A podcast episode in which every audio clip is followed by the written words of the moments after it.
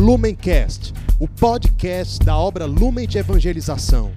Ser feliz fazendo o outro feliz. Acesse lumencerfeliz.com.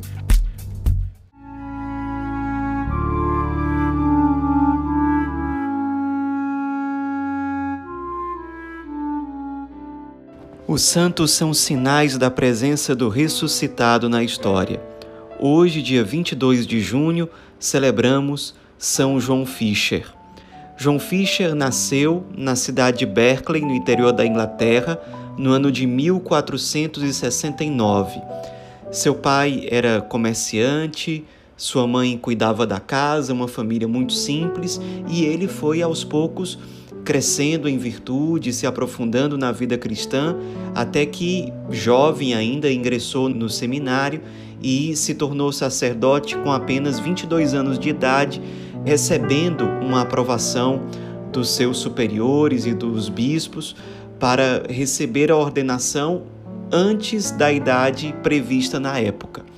Ele foi um, um padre bastante virtuoso, se destacava especialmente na vida intelectual, doutorou-se em teologia, se engajou muito na Universidade de Cambridge na época, se tornou inclusive vice-chanceler da universidade, depois se tornou chanceler vitalício dali, até que foi nomeado pelo imperador inglês Henrique VIII como o bispo da Diocese de Rochester, que era a diocese mais pobre da Inglaterra nesse tempo.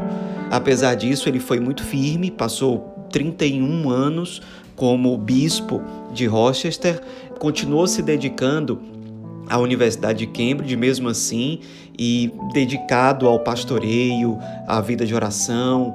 Era costume dele tanto celebrar a missa como também ter as suas refeições colocando sobre a mesa ou sobre o altar, no caso da missa, uma pequena caveira para lembrar da morte e lembrar que ele precisava viver a cada dia buscando a santidade e a vontade de Deus com o máximo de intensidade possível, porque ele não saberia, como ninguém sabe, exatamente quando vai morrer. Ele era muito austero, muito firme em buscar a vontade de Deus em tudo. Essa sua firmeza, esse seu zelo pela vontade de Deus fez com que ele tivesse atritos com o rei Henrique VIII. O primeiro atrito aconteceu quando, ao que parece, Henrique VIII quis se apossar de uma parte da herança de sua mãe, uma herança que ela tinha dedicado à Universidade de Cambridge. Parece que o rei quis pegar esse dinheiro que era direcionado à universidade, ele bateu de frente com o Dom João Fischer.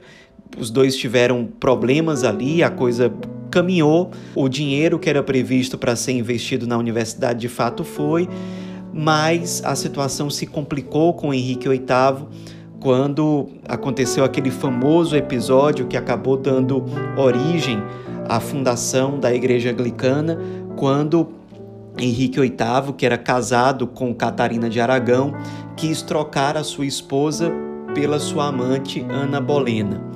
Quis que a igreja apoiasse essa sua iniciativa, o seu divórcio e que Ana Bolena tivesse todos os direitos de uma rainha. A igreja, claro, não apoiou, o Papa da época, que era Paulo III, não apoiou e João Fischer foi rigorosamente contrário a isso em determinado momento, quando Henrique VIII obrigou os prelados a fazerem um juramento de fidelidade ao rei e que concordavam com o divórcio de Henrique VIII, Dom Fischer foi completamente contrário, não aceitou. Nesse meio tempo, tentaram envenená-lo. O cozinheiro lá da casa onde ele morava colocou veneno na comida dele, a mesma comida que foi oferecida também a pessoas pobres, moradores de rua. Algumas pessoas assim bem pobres acabaram morrendo por terem se alimentado desse veneno. João Fischer ficou muito debilitado, mas conseguiu se recuperar. As pessoas também começaram a perceber que certamente havia algum complô contra Dom Fischer. As pessoas em geral viam que ele era um homem muito correto, muito de Deus, muito santo. Acabou que como ele não aceitou jurar fidelidade ao rei e aceitando aquela situação contrária ao evangelho, o rei acabou prendendo João Fischer. Quando ele estava preso, o Papa Paulo III, como um sinal de apoio ao seu bispo tão fiel, o nomeou cardeal ainda na prisão. Henrique VIII, claro, não aceitou, não permitiu que o chapéu cardinalício fosse entregue a João Fischer, gozou daquela situação, disse que aquilo era inaceitável e condenou o bispo João Fischer a ser morto, enforcado, estripado e esquartejado. Entretanto, o, o clamor popular em prol do bispo João Fischer foi tão forte que o, o rei Henrique VIII acabou deixando de lado essa ideia e decidiu condenar à morte João Fischer pela decapitação. Ele foi acordado no dia 22 de junho de 1535, às 5 horas da manhã, para ser executado, pediu que lhe dessem mais tempo para descansar e ele dormiu por mais duas horas aproximadamente, mostrando que ele realmente estava em paz, estava tranquilo, não estava atordoado, não estava desesperado. No momento da sua execução, ele afirmou oficialmente a todo o povo que estava ali presente: Vim para morrer pela fé da Igreja Católica e de Cristo. Rezou o Tedeum, rezou o Salmo: No Senhor esperarei, colocarei a minha fé, e foi então decapitado. Um testemunho antigo de alguém que viu, que assistiu à decapitação de João Fischer diz o seguinte: Os últimos momentos de Fischer foram como sua vida. Ele enfrentou a morte com uma calma e uma coragem que muito impressionaram os presentes. Seu corpo foi tratado com particular rancor, aparentemente por ordem de Henrique, sendo desnudado e deixado no cadafalso até a noite, quando foi atirado nu num tosco túmulo. Quinze dias depois, seu corpo repousou ao lado de Sir Thomas Moros na capela de São Pedro ad Víncula, na Torre de Londres.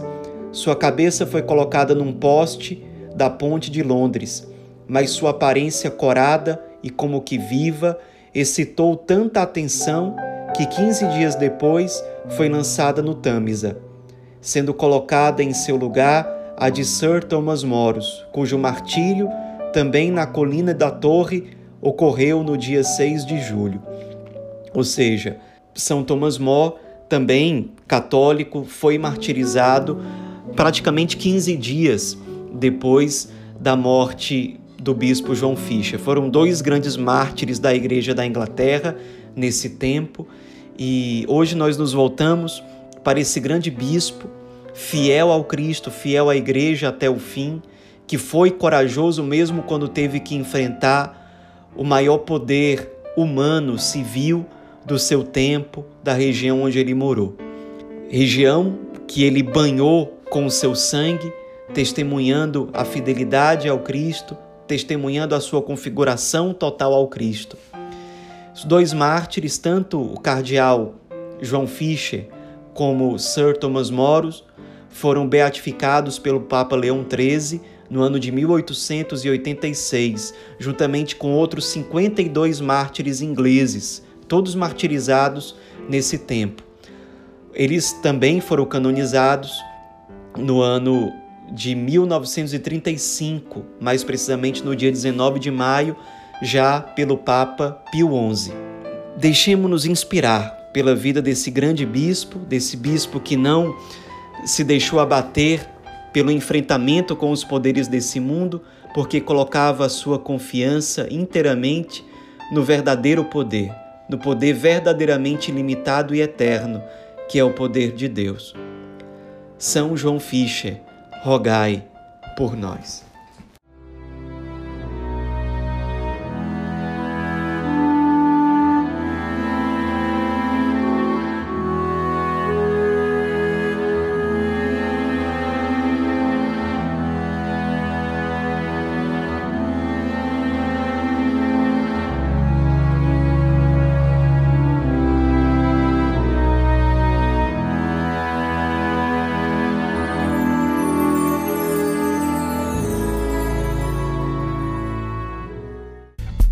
Lumencast, o podcast da obra Lumen de Evangelização.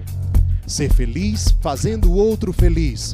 Acesse lumencerfeliz.com.